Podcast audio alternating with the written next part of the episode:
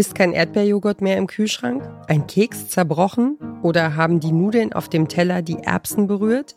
Und das Kind rastet komplett aus? Dann ist dieser Podcast möglicherweise interessant für euch.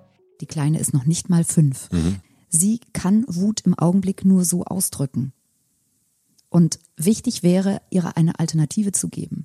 Und wichtig wäre, ihr Gefühl zu spiegeln und nicht über dein Gefühl zu reden, sondern zu sagen, ähm, ich sehe, dass du dich ärgerst, so sehr ärgerst du dich, so wichtig ist das. Das heißt, sie braucht eigentlich jemanden, der sie auf der emotionalen Ebene abholt und sozusagen an ihrer Seite steht ohne, das heißt nicht, weißt du, wenn man Verständnis gibt jemandem, heißt es nicht, dass du einig sein musst damit, dass sie Dinge schmeißt.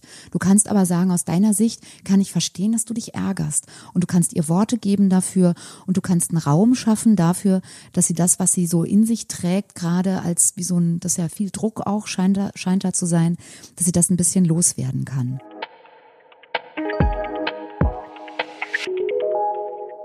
Das ist die Diplompädagogin Katja Saalfrank im Podcast Familienrat. Den empfehlen wir euch heute. Ihr hört den Podcast Podcast von Detektor FM. Im Familienrat kommen Podcast-Host und Vater Matze Hielscher und Katja Saalfrank zu Gesprächen über Erziehung und Familie zusammen. Dabei ist klar, jedes Kind ist einzigartig, entwickelt sich auf seine Weise und in seinem eigenen Tempo. Egal wie unterschiedlich Familien ticken, die Herausforderungen im Alltag und die Sorgen, die Eltern umtreiben, sind oft dieselben.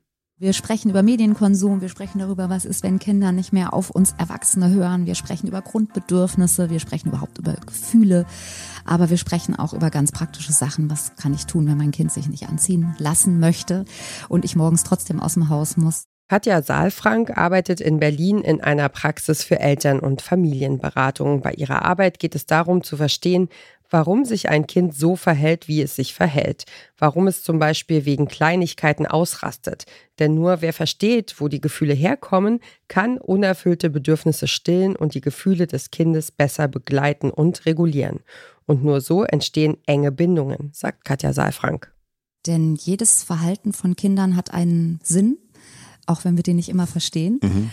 Und ähm, ich finde, es macht einfach wahnsinnig ähm, Sinn, an dieser Stelle tatsächlich das Verhalten auch zu hinterfragen und zu gucken, was liegt denn eigentlich für ein Gefühl darunter und welches emotionale Grundbedürfnis wird gerade versucht, sich zu erfüllen. Und emotionale Grundbedürfnisse, da werden wir bestimmt noch ganz viel drüber sprechen, weil die haben wir alle, ja, mhm. nach Geborgenheit, nach Liebe, nach Nähe, nach gesehen werden, nach gehört werden, so mhm. wie wir heute, ähm, nach verstanden werden, ähm, wertvoll zu sein für einen anderen und das ist für Kinder eben ganz wichtig, dass sie da eine sichere Bindungs- und Bezugsperson haben, die sozusagen um diese Bedürfnisse weiß und die immer auch wieder an bestimmten Stellen sieht erstmal und dann auch Möglichkeiten findet, die zu berücksichtigen. Und ähm, wir Erwachsenen haben, äh, wenn es gut läuft, die Möglichkeit schon, uns das selbst zu erfüllen und Sprache gefunden, über Gefühle und über Bedürfnisse zu sprechen und Kinder eben nicht.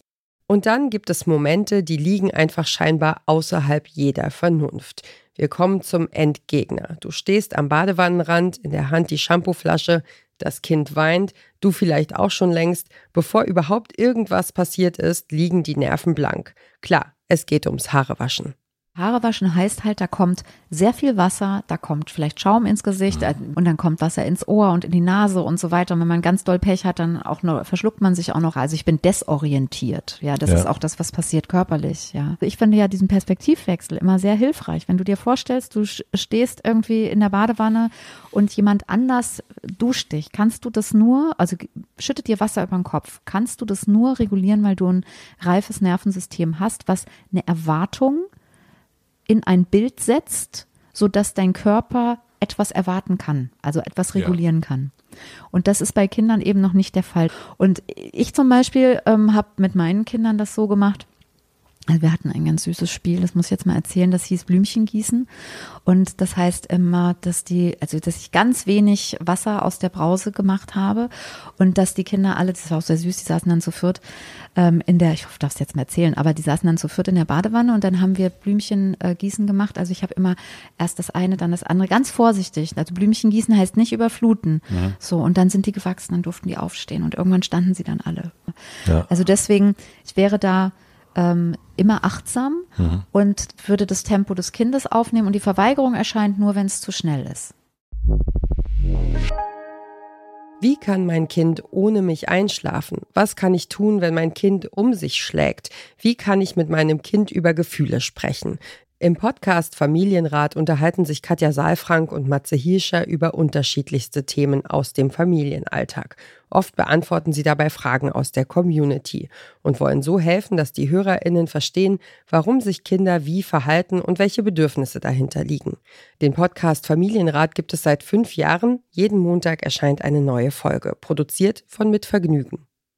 Und wer diesen Podcast hört, legt sich im Supermarkt zum Kind in Gang 3 reißt eine Tüte Chips auf, zählt die Lampen an der Decke und wartet geduldig, bis das emotionale Gewitter vorbeigezogen ist. Das war der Podcast Podcast, unser täglicher Podcast-Tipp hier bei Detektor FM. Wenn euch unsere Podcast-Tipps gefallen, dann folgt uns doch direkt bei Spotify, Apple Podcasts oder dieser. Da könnt ihr übrigens auch eine Bewertung dalassen, was uns und unserer Arbeit sehr hilft.